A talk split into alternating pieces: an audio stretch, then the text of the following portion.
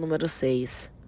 É, diante da pandemia e a gente parado, a gente tinha que virar o olho para alguma coisa, né? Eu tinha que virar meu olho para alguma coisa. Eu comecei a pensar no que eu poderia fazer para poder não depender só de evento.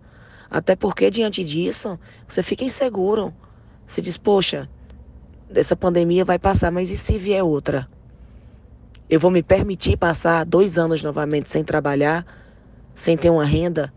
Então eu comecei a, a, a, olhar o mercado e ver onde eu poderia ter uma renda extra, a não depender só de evento. Foi quando surgiu a situação do Gelissal. É, o Gelissal a gente conheceu o Oscar, que é o dono da marca Gelissal, fazendo os eventos, os nossos grandes eventos. Oscar participava, Oscar era parceiro, e aí foi surgindo essa ideia, que ganhou força na pandemia.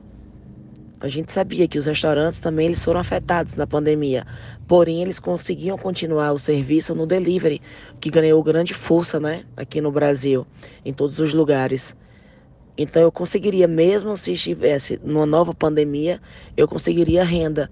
Foi quando a gente virou os olhos para essa marca Gelissal para montar um Gelissal Petrolina, já que tinha um de Juazeiro. Além do Gelissal, eu também me tornei sócia nessa pandemia é, de uma marca de sucesso aqui na região, que é o Porta SG, que está há 20, 21 anos no mercado. É, o Porta SG só vendia ingresso e aí nessa pandemia a gente teve que virar a chave, mudar o foco. Hoje o Porta SG, ele trabalha muito forte o site dele, virou um portal de notícias e trabalha muito forte a rede social Instagram, que também virou uma rede de notícias.